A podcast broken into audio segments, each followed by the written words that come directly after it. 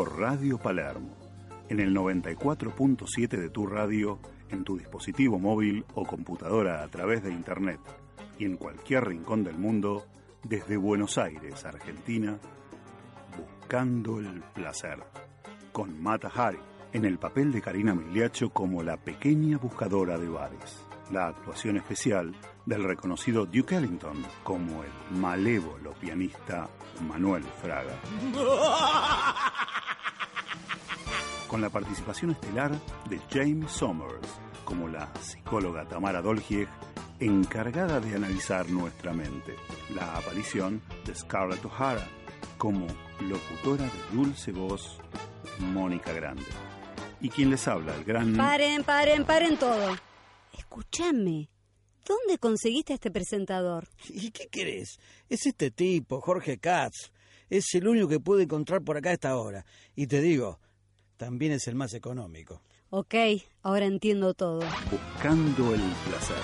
Con miles de ideas, invitados, secciones, trapecistas del humor, músicos del alma, filósofos de la vida y todo lo que no te imagines. Y nosotros tampoco. Buscando el placer.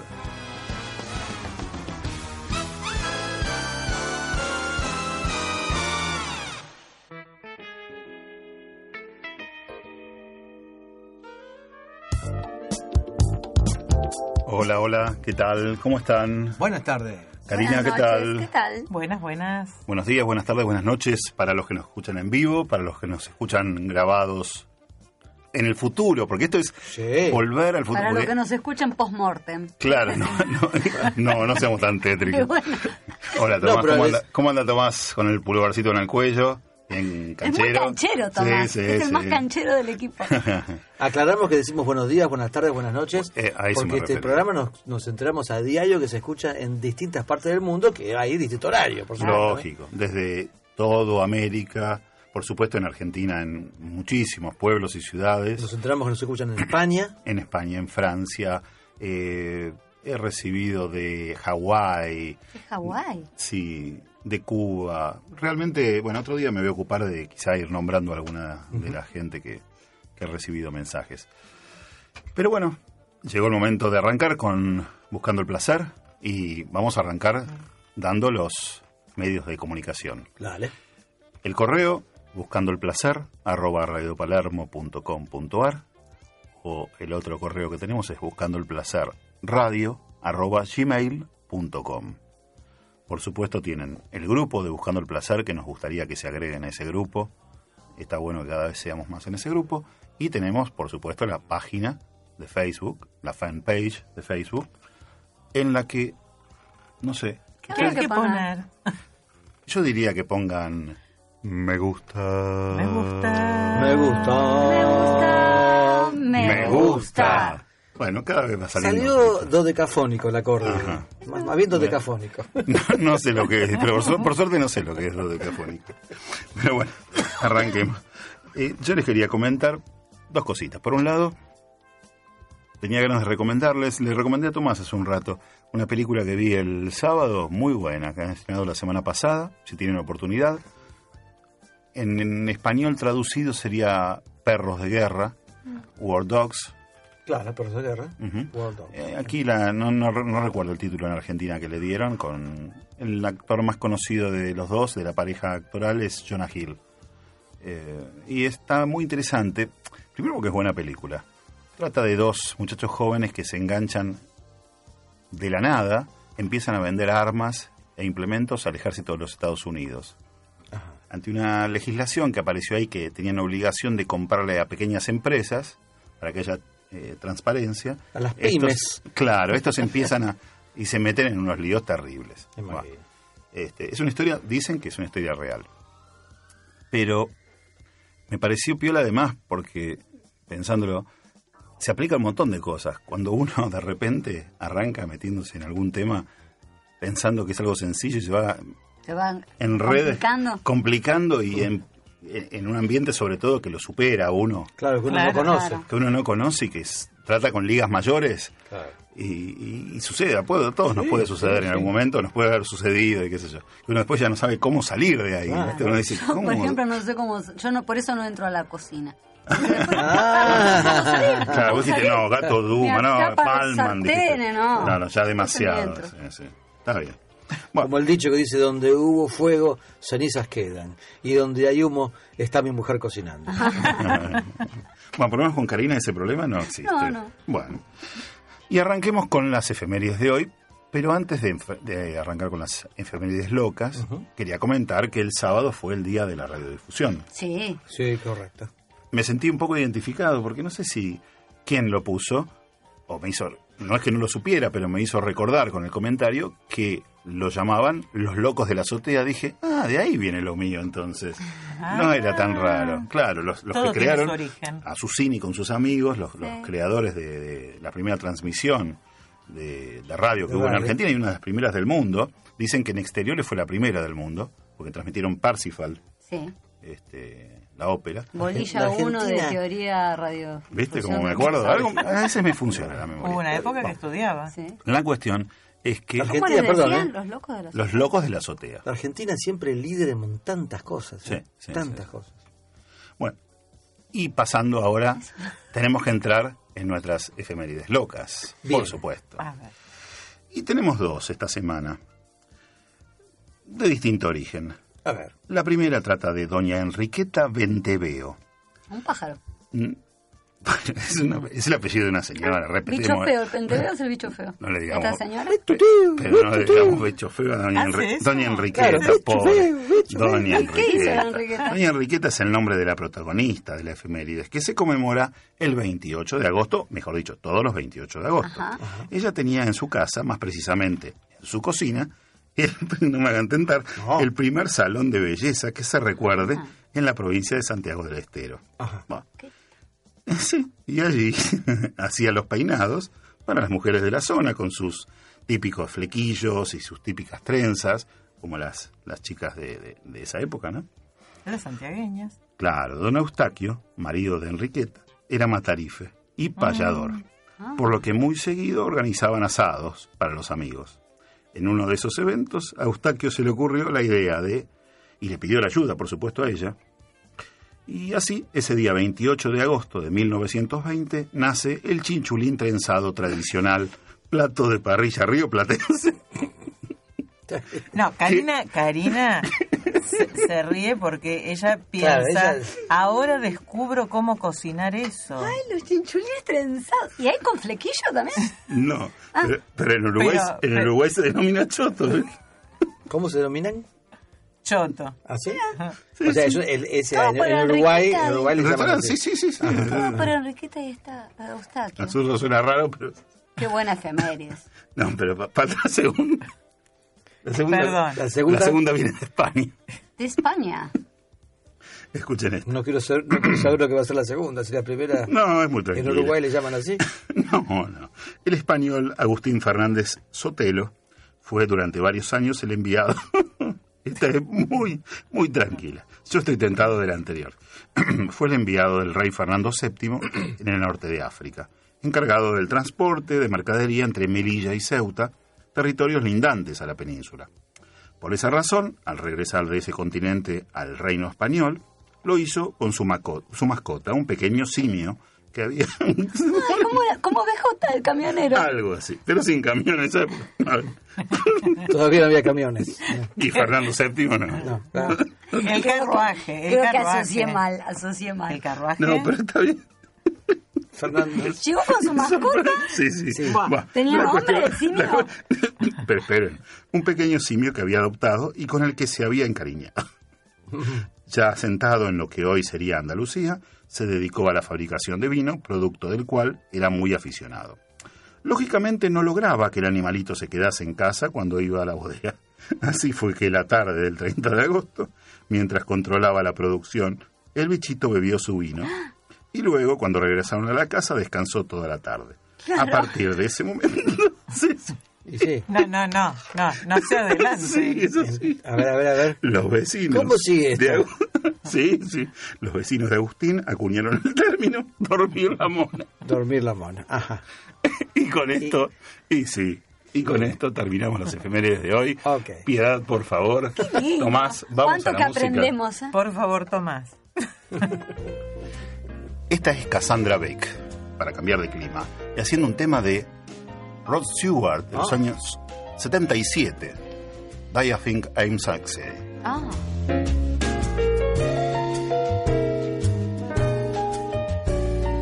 She sits alone, waiting for suggestions. Gets so nervous, avoiding all her questions. Her lips are dry, her heart is gently pounding. Don't you just know exactly what they're thinking? If you want my body and you think I'm sexy, come on, sugar, let me know.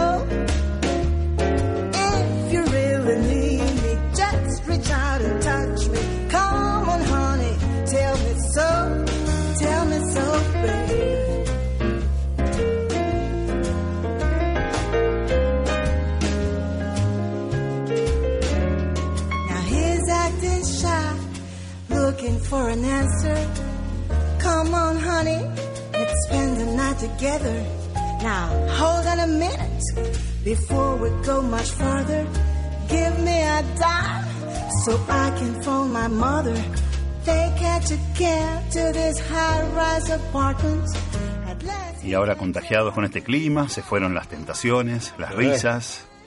Llega el momento más cultural y emocionante. Súper, súper. Con Bar de Fondo, el espacio de Karina Milazzo. Qué sexy. Do you think I'm sexy? Lástima que al final me falló. me falló. Tu voz de locutor total. Y hoy, con Bar de Fondo, nos vamos a viajar. Y vamos a hablar de tres de los cafés más antiguos del mundo. Del mundo. Del mundo, sí, los primeros cafés. Primero vamos a París.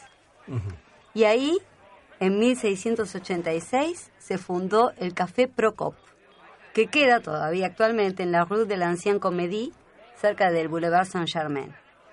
Fue fundado por un italiano, Francesco Procopio del Cotelli, en 1686. Allá también los italianos. Sí, allá también los italianos.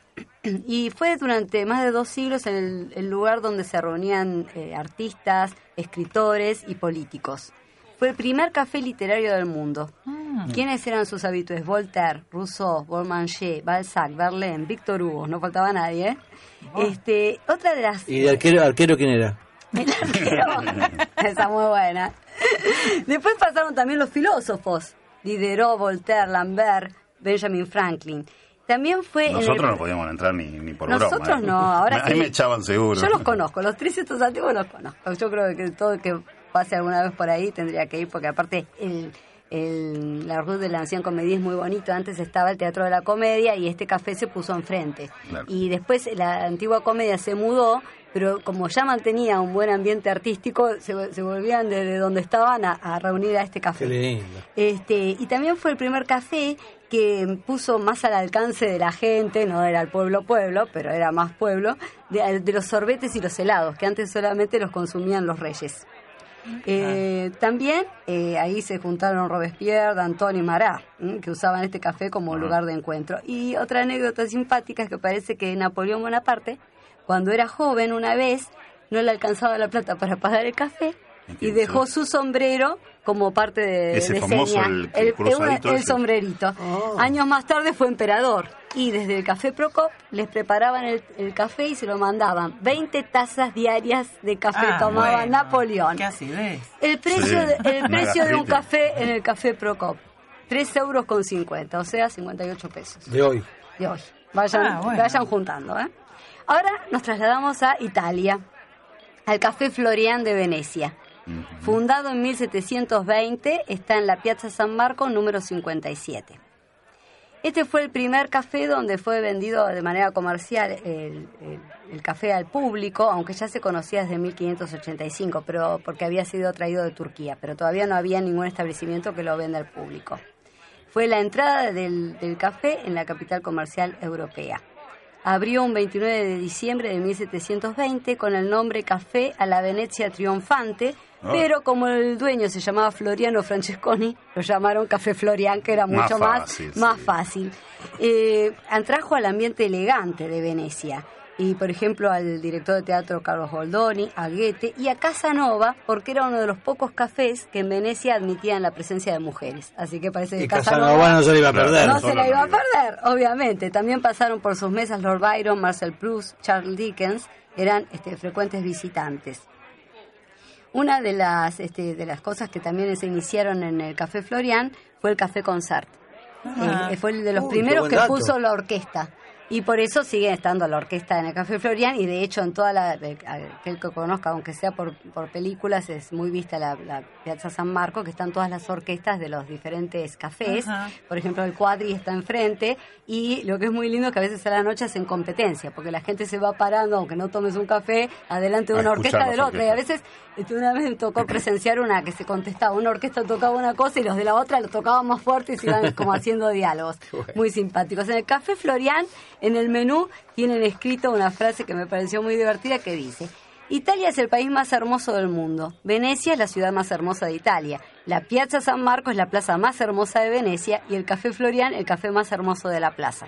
Con lo cual usted está tomando café en el café más hermoso del mundo. Muy bien. El café más hermoso del mundo te cuesta 6 euros, o sea, 102 pesos. Bien. Ahí ya es un poquito O sea, más el caro. más caro también, El ¿no? más caro también. Claro. Y por último les hablo un poco de, del café central en Viena. El café en Viena tiene como la particularidad de ser más confitería, son más elegantes, son más de etiqueta. Uno cuando llega a un café en Viena, lo primero que hace es que viene un mozo y te saca el, el abrigo y te lo lleva a él al guardarropa. De- Después te lo, de- después te lo Y devuelve, después ¿no? te lo devuelve, Ah, bueno. sí. No, yo pensé que le sacaba la etiqueta de la ropa. Claro, Claro, por si eso, por si no El es pre- etiqueta del precio, muy ahí se te olvidaste la etiqueta del precio puesta. Así que nada refleja mejor que la, que la Europa del siglo XX y siglo XIX como el Café Central de Viena, ¿eh? punto neurálgico de las artes. Una de las principales figuras que pasó por ese café, León Trotsky, que ahí jugaba al Ah. ajedrez. Y también escritores como Arthur Schnitzler, el arquitecto Adolf Luz y tu querido Sigmund Freud, Freud. por supuesto. Y esto también me pareció muy simpático. El escritor Alfred Polgar escribió, tiene un tratado que se llama Te- Teoría del Café Central. Y lo que destaca es la soledad que une a las personas que, que habitan ese café. Y dice, el Central no es una cafetería como el resto de las cafeterías, sino una forma de ver el mundo. Sus habitantes son, en su mayor parte, gente cuyo odio por sus semejantes es tan intenso como su deseo de estar con otras personas que a su vez también quieren estar solas, pero necesitan compañía. Los clientes del Central se aman y menosprecian mutuamente. A algunos autores les sucede que cuando están en el Central no se les ocurre nada. Fuera de él, mucho menos todavía. Me parece muy simpático. El Café Central está ubicado en, un, en el Palais Ferstel. Al principio estaba en el patio central y luego cuando hubo una reforma en 1975 lo pusieron hacia la calle. Así que bueno, este es el otro café que tienen que visitar si van a Viena en la calle Herrengasse, número 14. El café sale 4 euros, o sea, Más 67 baratito. pesos. Es el intermedio. Así que lo llevé un poco de viaje. Me ¿eh? parece muy bien. Y como vos me habías comentado que ibas a hablar de los cafés más antiguos del mundo, se me ocurrió traer un tema también no tan viejo, pero del recuerdo. Y traje este, que es una versión de Con su blanca palidez, ¿recuerdan el tema famoso? Pero por Johnny Rivers. Ajá. Una rareza. Vamos a escuchar un cachito.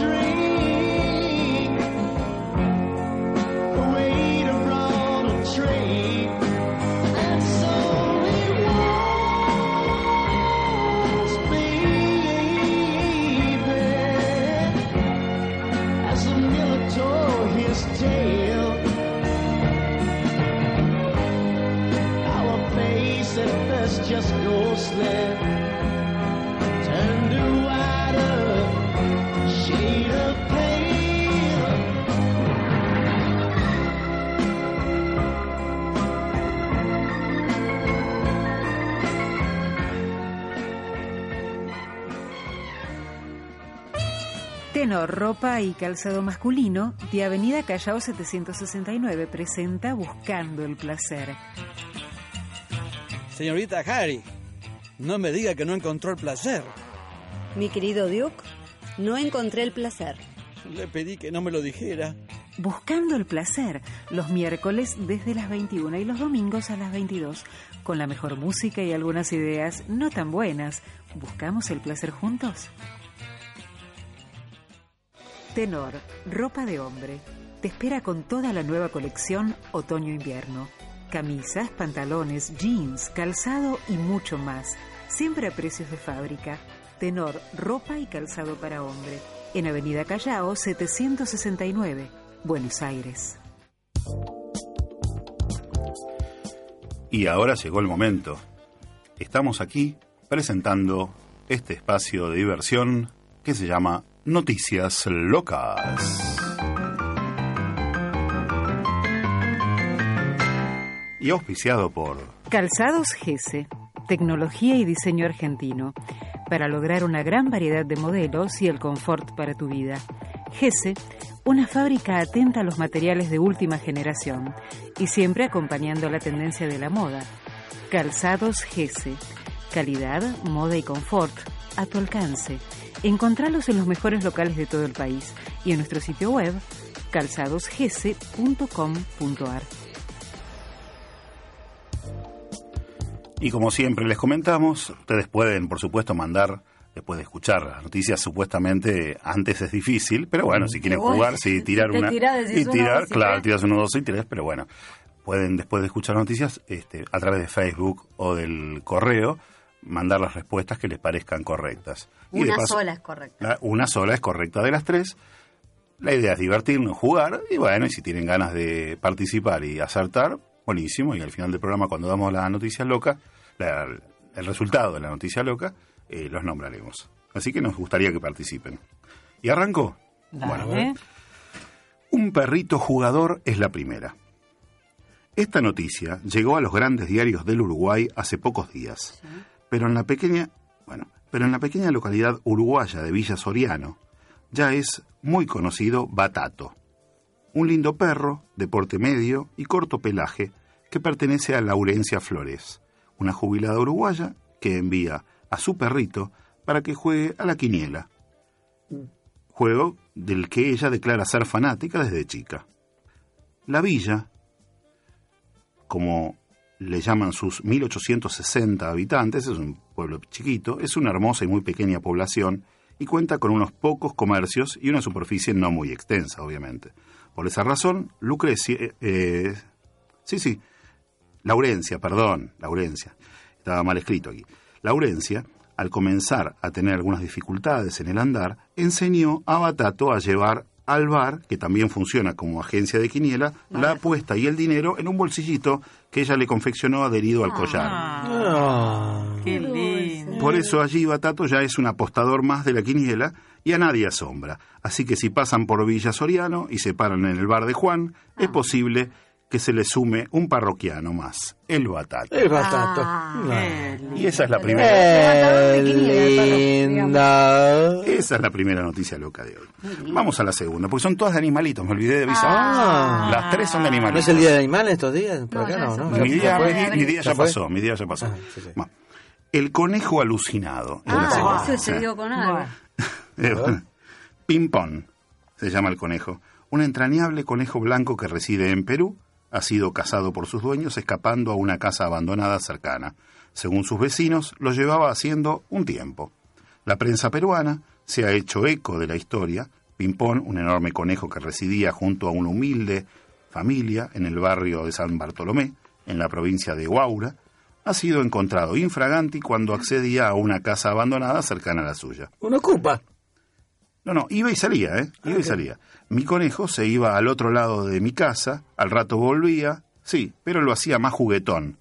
Reconocía, Ese, ese iba al casino. reconocía a su dueño a los medios locales. Después de un tiempo, sospechando de las salidas de la mascota, su dueña empezó a perseguir la pista. Dice, lo seguí y lo vi comiendo en una vivienda sin gente que tiene una extraña hierba verde, No. confesaba. Después, Después de comentar en el vecindario la situación, un amigo decidió acceder a la casa para intentar averiguar el tipo de planta a la que se había enganchado el conejo. Cuando entró rápidamente se dio cuenta de que lo que lo hacía era ir y volver constantemente para comer la marihuana. la- la- Pero la- el conejo. El perro adicto al juego, este era marihuana. son todos viciosos, y son todos viciosos. van a ver. A ver El- con qué viene el, el trasero. Casi seres- son casi seres humanos. Exactamente. El El tercero no- va al cabaret. Hacía baño baile del caño. Sí. Difícil, porque es un lobo. El lobo, pero es el lobo nada feroz. Este. Ah. Bueno, Lobo nada presten atención a los nombres porque estos son terribles. El pueblo de Bogoliubovo es muy difícil de pronunciar. Bogoliubovo. Sí, Bogoliubovo. Fue fundado ¿En por dónde el, es? Fue fundado por el gran príncipe ruso Ajá. Andrei Bolugubsky. Bolugubsky, ahí está, por ahí, de ahí viene el pueblo. Claro, porque empieza con el nombre de él, claro. Debe ser que Bobo debe ser pueblo en, en ruso, será. bueno, está bien. No, no sabemos. En el siglo X- eh, XII, Bolgovo se convirtió en el centro de los principados rusos en la época precedente a las invasiones de los mongoles. Es famoso por la iglesia, la iglesia de la intercesión de Beri, un antiguo y bello edificio que ha soportado 900 inundaciones. Eso es anecdótico porque no tiene que ver con la historia en realidad. Pero hoy se habla de él en los diarios rusos gracias al Volk Spasitel, que en castellano la traducción sería Lobo Salvador. Le pusieron Volk Spasitel, pero eh, nosotros entendemos como Lobo Salvador. ¿Por qué? Este lobo fue criado en una granja de la zona y es llamado así desde que realizó la tarea notable que cuentan sus dueños, notaron que aullaba y estaba más inquieto de lo normal, y que el lobo no se detuvo hasta que Lubian, el dueño de casa y propietario de la destiladora local de vodka artesanal, salió al patio donde estaba el animal y gracias al, a él detectó que estaba por incendiarse su fábrica. Ah, pensé que era adicto al vodka. No, no, que emplea a gran parte del pueblo. Por esa razón, este lobito es considerado un héroe Un y salvador. salvador por los habitantes de la pequeña población. Confiesa su dueño que premió al lobo con un vasito de vodka que produce como Ahí premio. estaba. Ya que le gusta mucho a- al lobito este. El vodka. Así que, eh, sí. Bueno, lo premió, pero fue un premio, por lo menos no, no- no se lo robó. El Lobotka. Claro, el vodka podría ser una buena marca. Y yo diría que es buen momento para que vayamos a la tanda.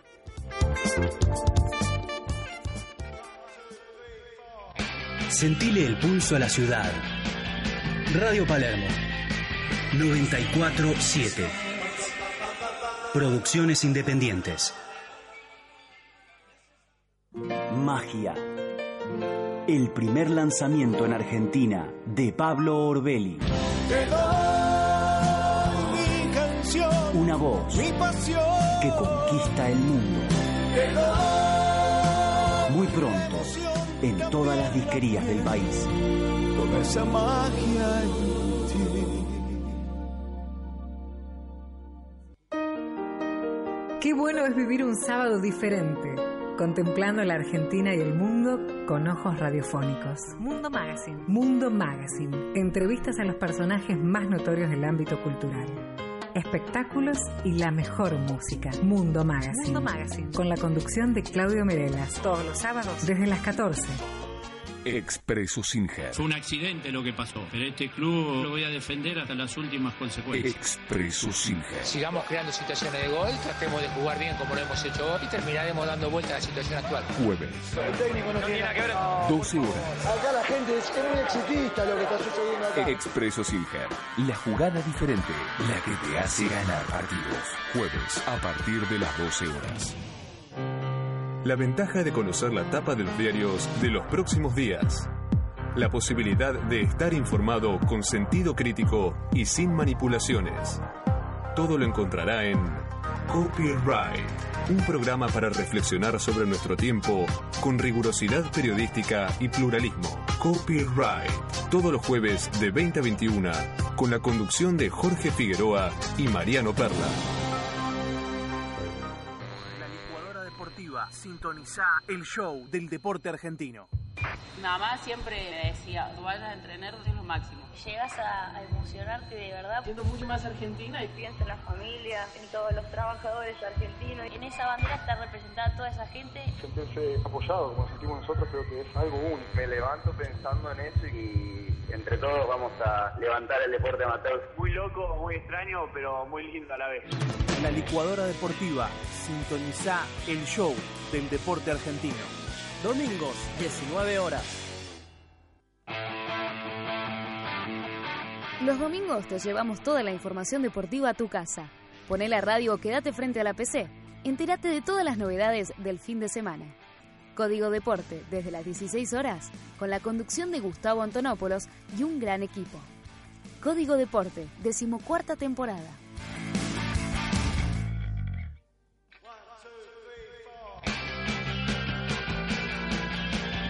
Radio Palermo.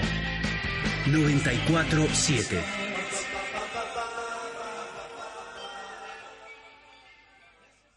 Tenor tiene una amplia colección de calzado masculino. Zapatos, zapatillas urbanas, botas, siempre a precios de fábrica. Tenor está en Avenida Callao 769. Seguinos en Facebook. Tenor Ropa de Hombre. Y podrás ver todos nuestros productos y precios. Tenor, ropa y calzado masculino. Callao 769, casi esquina Córdoba.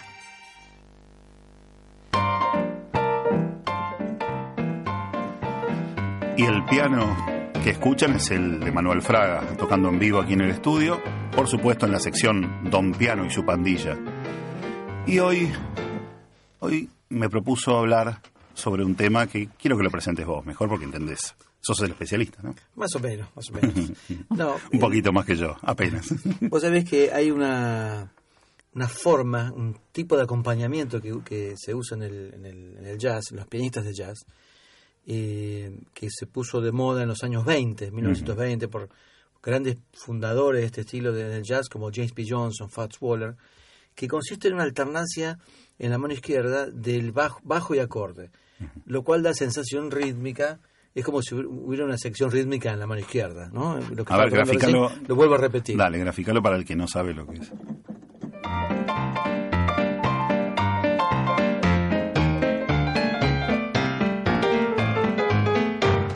¿ok? Sí. Eh, bueno, cuando yo a mí me gusta este estilo, creo que un pianista de jazz, como un pianista clásico de cualquier género musical, tiene que poder Que ser ah, versátil, digamos. Claro, la versatilidad de un músico es muy importante, incluso hasta por una cuestión de variedad. ¿no? Lógico.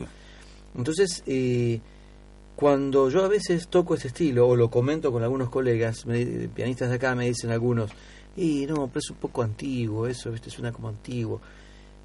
Y a, a mí me, me- me da una cosa medio rara, me hace ruido eso de Claro. antiguo. Como en el arte no hay nada antiguo. No, porque cuando te dicen, eso es moderno, eso toca moderno. Bueno, entonces moderno. Bach directamente o Mozart. Claro, entonces no, no- no escuchamos más la música de Bach. Claro. O antes. que leer a Ítalo Calvino, Ajá. que tiene algo escrito acerca de Acerca los eso. clásicos. Claro. O tiremos la filosofía de Aristóteles porque no, ya No, está. no, Claro. Ítalo Calvino respecto de la Claro. literatura Ah, vos. tiene un texto que se llama Los clásicos.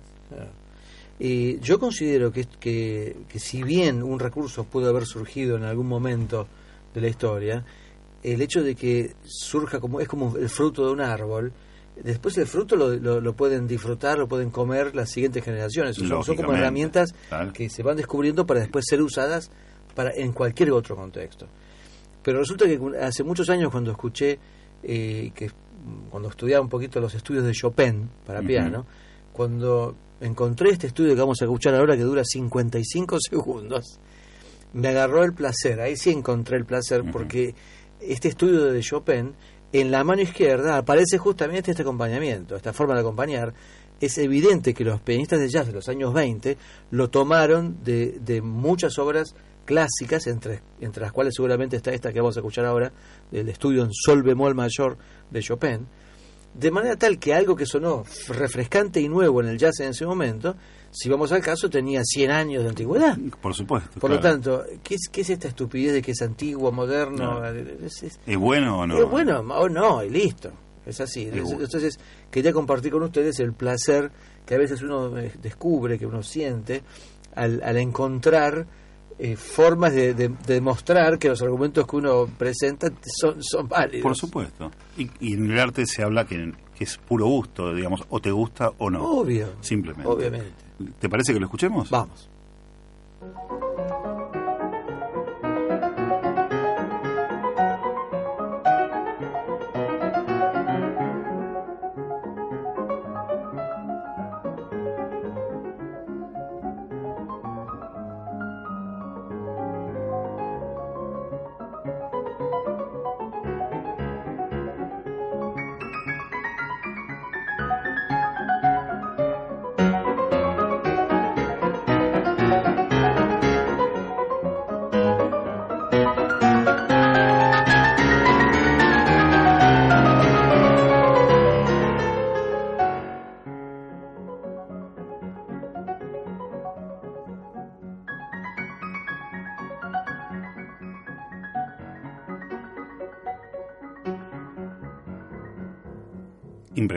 ¿Viste? Sí, sí, sí.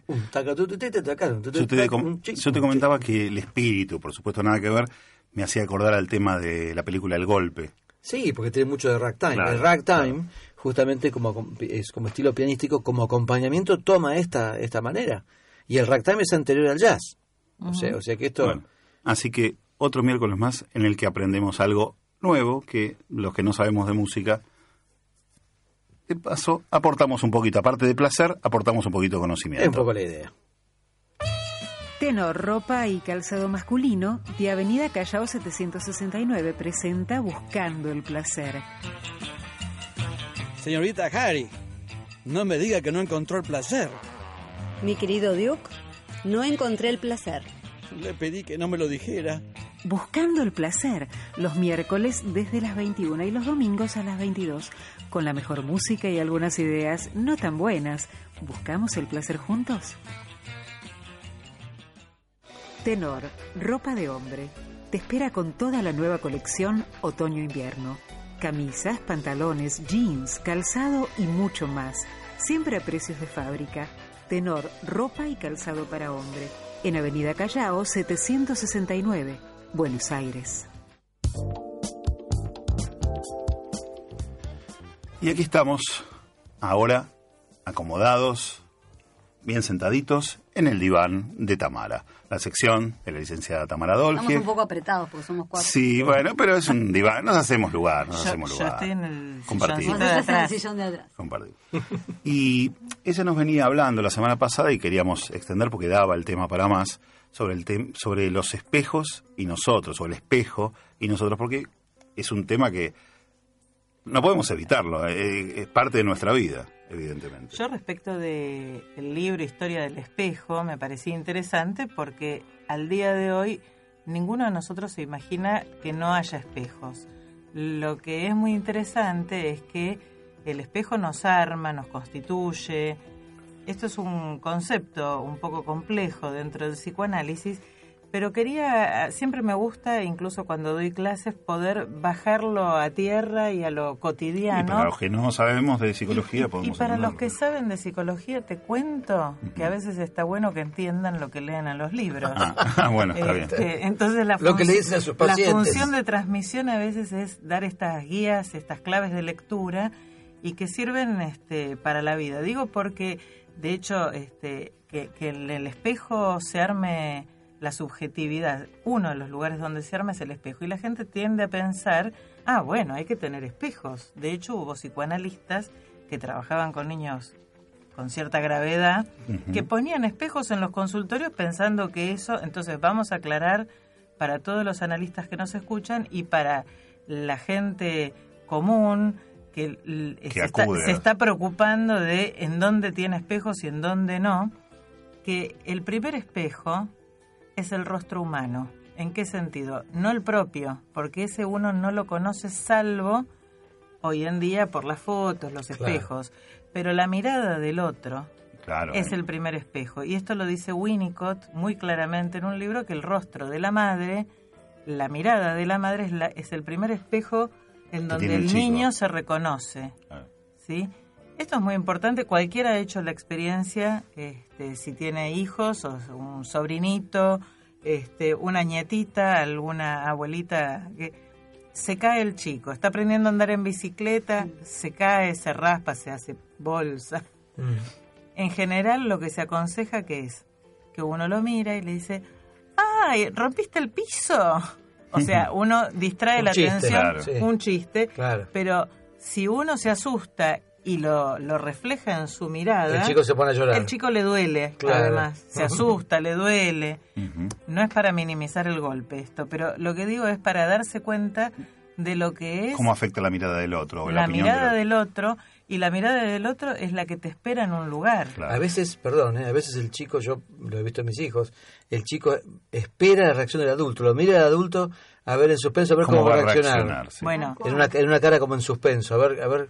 ¿No? Yo recuerdo una vez que fui a la heladería y me caí, me tropecé mal, estaba a dos cuadras de casa y no lloré hasta que llegué a mi casa. Y cuando Claro. vi a mi madre, ahí me largué a llorar. claro, si antes no tenía sentido. Porque, porque el cuerpo de uno, que es el que se cae, este, además del alma que se te viene al piso, Y el helado, este, porque cuando nos caemos de grandes en la calle, me ha pasado hace poco, uno se preocupa un poco por la caída, el golpe, si, si apoyaste las manos te duelen un poco en los Sí. asfaltos y demás, pero además te imaginas la mirada de los otros Claro. y uno dice, qué papelón. que Se siente, hice". uno se siente ridículo, ¿no? Claro. Y viste que a uno le duele todo y se levanta como si no fuera nada. Nada, Estás muriendo por dentro. Nada. Yo lo que hago me vuelvo a tirar varias veces para que la gente crea Claro, que es que, Está que lo- armado, que estoy está- haciendo algo, claro, Sí, está ensayado.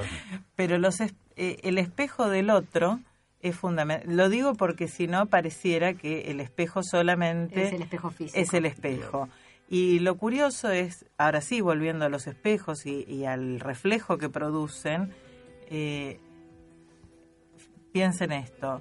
La primer, el prim- yo decía, se cae el cuerpo y, y vos lloraste recién cuando llegaste, porque el cuerpo nos viene del otro dado.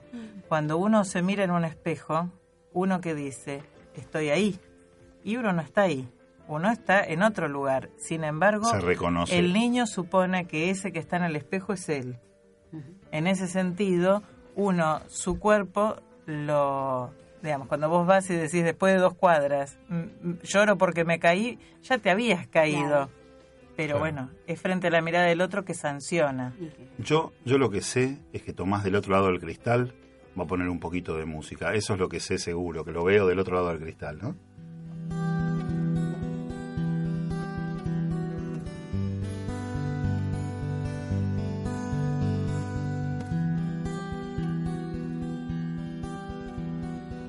Should be saying goodnight now. I really shouldn't stay anymore. Been so long since I held you. Forgotten what love is for.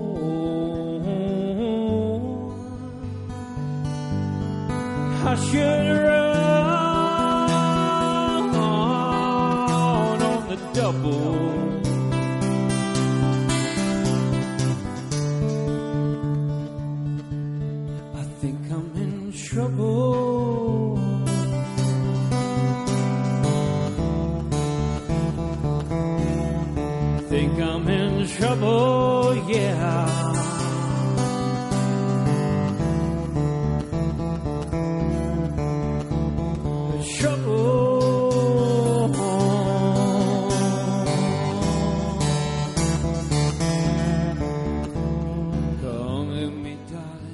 con, con estas notas que terminan de sonar, les quiero presentar por primera vez un- una nueva sección. Hoy, hoy nos vamos a tomar un descansito del monoloco. Bien.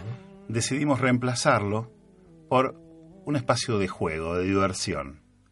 Esperemos que les guste. Hoy es solo la presentación. Porque decidimos que iba a haber algo nuevo. Siempre nos gusta Ah. aportarles algo distinto, nuevo, divertido. Vamos a ver si nos divertimos todos. Porque hoy arranca el circo de la vida en Buscando el Placer. ¡Wow! Señoras y señores, niños y niñas, salgan de sus casas y den la bienvenida al mayor espectáculo del mundo. Desde el lejano oriente, equilibristas y trapecistas que volarán sobre sus cabezas sin temor alguno a la muerte. Pasen y vean a hombres que comen fuego, a hombres que cortan el aire con sus afilados cuchillos y hombres que doman con sus propias manos a las más aterradoras fieras. Saltimbanquis y payasos que harían reír incluso al más terrible de los ogros. Y los hombres más fuertes del universo, descendientes del mismísimo Hércules.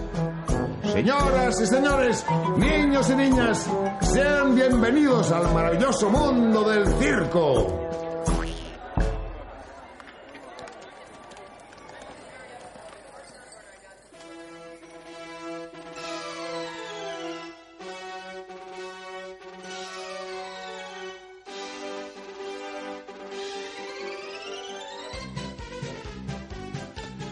Y aquí está con ustedes el Circo de la Vida.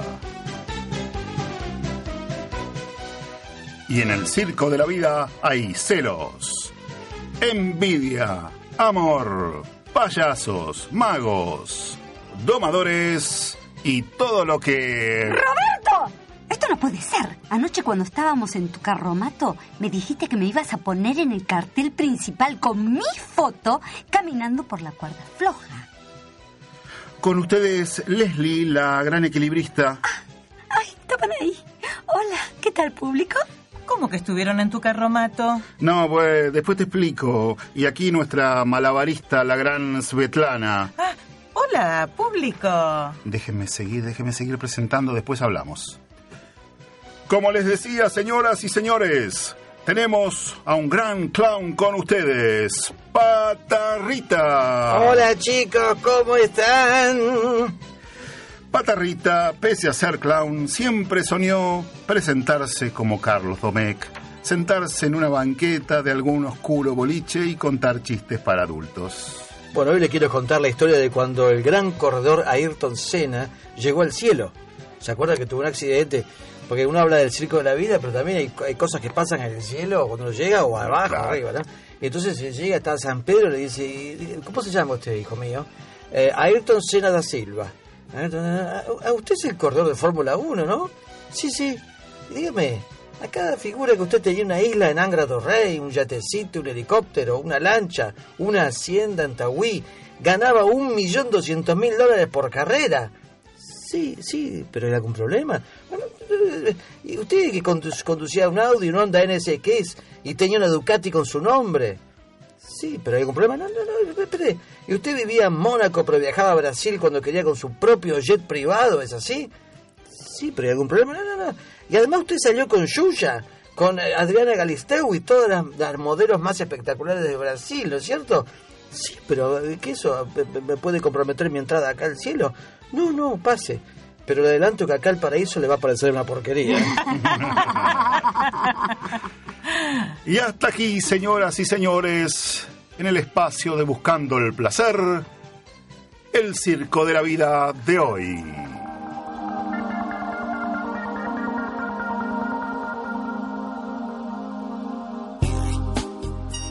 Y entramos en un clima ahora más apacible, más romántico con Efraín Lewis y Drowning in You.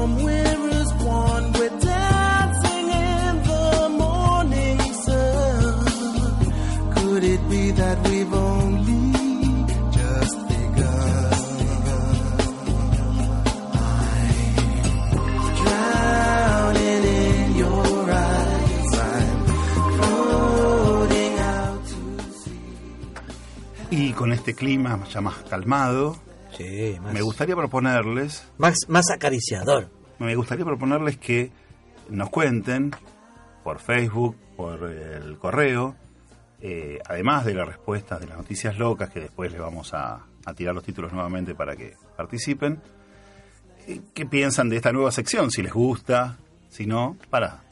La del Circo de la Vida. La del Circo de la Vida. Y que recién, recién como que se presentó. Quedó, hay, hay unos cuatro quedó la expectativa. Hay cuatro personajes muy locos ahí. Y bueno, vamos a ver que, cómo reacciona la gente con ellos. Pero es momento de que develemos el, el juego de hoy. Sí. Pero antes de eso les voy a volver a dar el correo, que es buscando el placer, arroba radiopalermo.com.ar. Todavía pueden ir mandándonos, buscando el placer radio, arroba gmail.com. Y, por supuesto, la página de Facebook. En la página de Facebook, ¿Qué tienen que poner? me gusta. Me gusta. Me gusta. Me gusta. Me gusta. Mucho les gusta. no, por suerte, por suerte la gente está participando mucho de eso. Y vamos con las con la resolución de nuestras noticias locas de hoy, auspiciadas por Calzados Gese, tecnología y diseño argentino, para lograr una gran variedad de modelos y el confort para tu vida. Gese, una fábrica atenta a los materiales de última generación y siempre acompañando la tendencia de la moda. Calzados Gese, calidad, moda y confort a tu alcance. Encontralos en los mejores locales de todo el país y en nuestro sitio web calzadosgese.com.ar.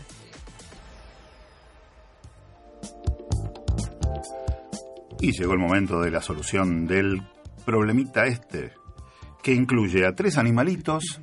Hoy, como dijo Tamara, una animalada era esto. Este, sí, es verdad. Una Un bestiario. Un bestiario, sí. Podemos A darle. ver si acierto alguna vez, che. Y eran medios, medios todos este, viciosos los Sí, muchachos, sí. ¿no? Eh, casi humanos, casi humanos. El perrito, el conejo y el lobo viciosos. El perrito apostador. El perrito apostador. alucinado. Le recordamos, el perrito era uruguayo. Sí, uruguayo. Uruguayo. El conejo alucinado que era peruano. Y el lobo feroz que era ruso. Que, no era, no- que era no feroz, en realidad. No, No feroz, no feroz. Lobo salvador. Que Claro, salvó. del pueblo de Bobo Liubobo. Exacto. Ahí está, Y Bobo que lo premiaban con un vasito de vodka. Es vodka, exactamente. Yo diría que el primero, como siempre, debería ser con su voz, Tomás, del número uno, dos o tres. Voto por la noticia número 2. Ah, la del conejo alucinado. ¿Vos, Tamara? Yo también, la del conejo El conejo alucinado. fumón, digamos. Me parece la más verosímil. Pero este se la comía la, la marihuana, no, no- no le daba, no tenía manitos para no claro. No tenía ma- eh, Tomás dice, con las manitos, con la patita del conejo, ¿cómo arma un cigarrillo? Eh, eh, no, yo me juego por la del lobo. Ah, yo por la del perrito uruguayo que iba a jugar a la quiniela. Vos por el tema familiar atrae Sí, por mi Uruguay, por tenés, mi tenés afinidad. Me imagino que él tenés afinidad. Me gustó el bolsillito que le hizo la Sí. señora. Y voy a confesar, voy a confesar algo. Cuando yo inventé la noticia del perrito uruguayo, lo hice en homenaje a tu familia, a, a- qué a- a lindo, Francisco. ¿eh? Así que perdí. Así que, así que lo O sea- hice. o sea, lo la- hice- esa no es, Esa No, no. no, Entre lo las hice- otras dos. Lo hice en homenaje. A ver, a ver, a ver. Y entre las otras dos, Tomás y Tamara acertaron. Bueno, che, no, Con el no conejito. acierto No. el conejo alucinado. El conejo falopero, sí, Pero, un conejito falopero. Hay que comer ese conejo a la cazadora, ¿sabes? Que te pegas un viaje. Pobre, el, el conejo habrá pensado que era lechuga, viste que los conejos comen lechuga habitualmente. El conejo habrá pensado que era Sí, lechuga. pero esto, esto ¿qué lechuga rara es esta? Lechuga peruana. Lechuga peruana, sí. Claro, y caserita. Che, pero no acierto nunca, viejo. Bueno, en castigo vas a tener que tocar algo, Manuel. Va. Un minutito, un minutito, algo, Y algo. un minuto sobra paso, para lo de Chopin. Es castigo para él, de pero para paso nosotros les, es un placer. de paso les anuncio Sí. que va a estar el lunes que viene en Notorious con Elena Cullen cantando Elena Kucher, él, él tocando, pero bueno. Tocando piano. Tocando piano, sí, perdón. Ya, ya empezamos. Pero, pero el viernes, este viernes ya casi está todo vendido, ¿no? Ya casi no, está todo Los vendido. viernes de septiembre, menos el 16, Show Woody Allen. el show con eh, Claro. En el jazz con mi trío. Pero por eso dos decía, funciones, ¿eh? dos funciones todos los viernes de septiembre 21 en Telonius, Telonius. a las 21.30 la primera, Y 23.45 la segunda. la segunda con el trío haciendo la música de los films de Woody, Woody Allen. Esta semana estrena ¿Toca una un nueva. cachito algo de Woody Allen? Estrena es una nueva de Woody Allen, O ¿eh? otra cosa Tengo querías otra idea, Ah, tengo otra dale. idea. Como tengo un minutito, Dale. voy a hacer un pedacito del vals del minuto, justamente Ah, de Chopin, buenísimo. pero en ritmo de jazz. Dale. Wow.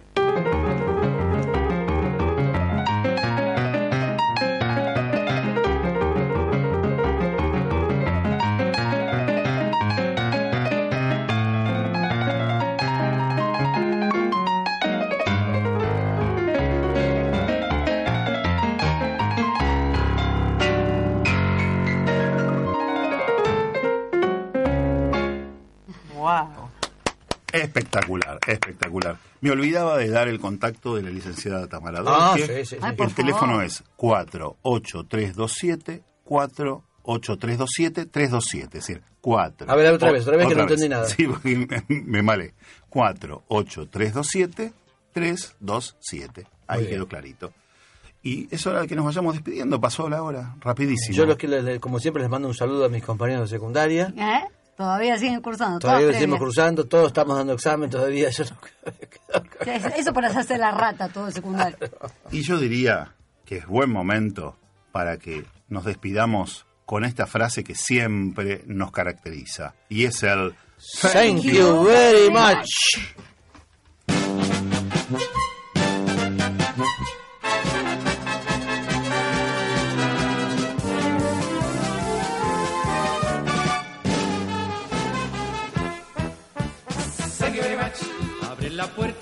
Respira. Thank you very much. Que esto ha tocado a su fin. Thank you very much. Me voy por donde venía.